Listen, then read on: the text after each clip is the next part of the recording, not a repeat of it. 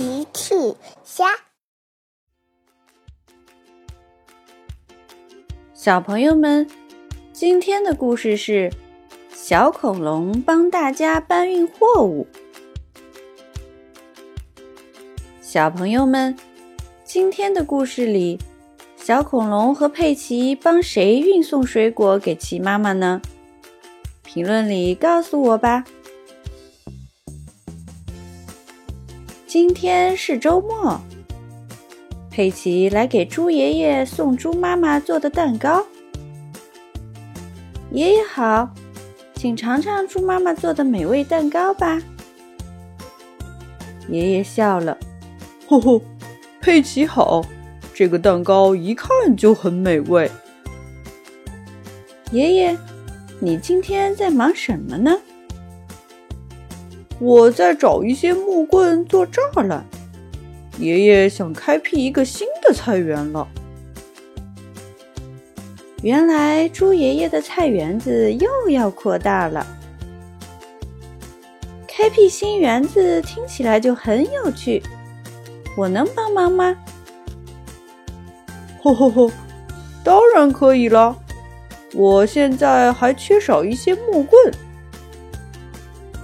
佩奇想了想，爷爷，我知道哪里有木棍，我现在就去找。说完，他就离开了。佩奇来到游乐场，他四处找了找。佩奇在小池塘旁边发现了一些小木棍，嘿嘿。我就知道这里有小木棍。佩奇把木棍收集起来，捆成了一捆。可是这些木棍有点太重了，我没办法拿回去。木棍太重了，小佩奇根本拿不动。佩奇在想，我应该怎么办呢？一只小恐龙走了过来。佩奇，你好。哦，小恐龙你好，我正在想办法把这些木棍运回猪爷爷家呢。小恐龙看了看木棍，交给我吧，我很擅长运送东西的。太棒了，谢谢你，小恐龙。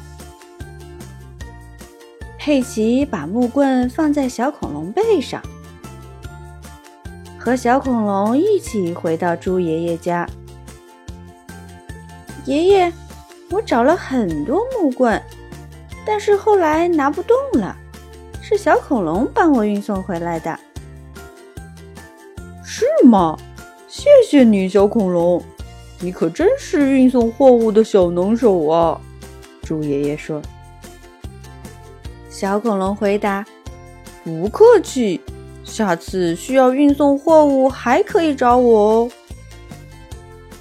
小恐龙很喜欢“运送货物小能手”这个称号。天快要黑了，佩奇要回家了。他经过兔小姐的家，他看见兔小姐正着急的来回转。你好，兔小姐，请问发生了什么事情吗？哎，佩奇，我的这些水果今天需要运送到齐妈妈的超市去，可是托马斯去修理厂了，还没回来呢。兔小姐要给齐妈妈的超市提供水果，可是托马斯去修理厂了，所以水果没人来运送。佩奇想了想，兔小姐，我知道谁能帮忙运送水果。佩奇说完，跑开了。过了一会儿，他带着小恐龙回来了。这是运送货物小能手，兔小姐，他肯定能帮忙把水果运送到超市去。原来佩奇是去找小恐龙了。那真是太好了！谢谢你，佩奇。谢谢你，小恐龙。兔小姐说。小恐龙说：“不客气，我马上把水果运到奇妈妈那儿去。”小恐龙运送水果，和佩奇一起来到奇妈妈的超市。他们把水果搬了下来。佩奇说：“你好，奇妈妈，这是我们帮兔小姐送过来的水果。”奇妈妈说：“太好了，我正在等这个呢，谢谢你们。”不客气。我可是运送货物小能手，小恐龙说。奇妈妈也笑了。是的，这个称号太适合你了。佩奇和小恐龙都笑了。小朋友们，今天的故事里，小恐龙和佩奇帮谁运送水果给奇妈妈呢？评论里告诉我吧，小朋友们，用微信搜索“奇趣箱玩具故事”，就可以听好听的玩具故事，看好看的玩具视频啦。